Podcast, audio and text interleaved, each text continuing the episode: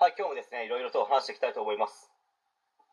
え今回はですね、小学校高学年から中学生の間にですね、いいことも悪いことも、できるだけ多く教えた方がいいですよという話、パート1に関して、ちょっと話していきたいと思います。個人的にはですね、タイトルにもある通りの期間に、ありとあらゆること、それはいいことも悪いこともですね、すべて教えた方がいいと思います。人によってはですね、そんなことを教えて何の意味があるのとか、まあ、そんなことを教えるなと、まあ、強い口調で言ってくる人もいるかもしれないです。しかしですね、これからの時代って、情報量が多ければ多いほど何をするにもですね、有利になると思いますし、まあ、いろんなことを知ってるということはですね、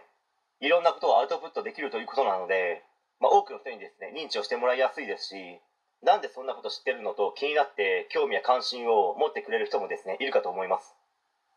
まあ、別にこの期間内に多くのことを学べなかったからといって、その先の人生が不利になるとか、いい人生を歩むことができないとか、まあ、そういうことではなくて、あくまでも有利になりますよという話です。これからはですね、情報量の格差が、もろに所得格差に直結しなくても、何かしらの影響を与えるぐらいの重要なものになっていくと思います。まあ、例えばの例を3つほど話しますと、中古車を買うときはですね、多くの方が、中古車の雑誌やインターネットを使いですね、まあ、カーセンサーやグーのサイトなどを見て選んだり、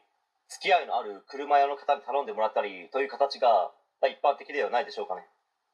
けど今って個人では業者が開催しているオークション会場にはま入れないんですけど、個人で中古車が欲しいというそのためにですね、まあ、代行という形でお願いし、まあ、実際にそのオークション会場からですね、中古車を購入することができるんですよ。まあ、店とかで中古車を買うとなった場合ですね、当然利益をいくらか上乗せして販売しているので、高いんですよ。けど代行という形で買えば、その上乗せしている部分をですね、払わずに済むので、安く買えるという仕組みです。まあ、残りの2つに関してはですね、パート2で話していきたいと思います。はい。えー今回は以上になります。ご視聴ありがとうございました。できましたらチャンネル登録の方よろしくお願いします。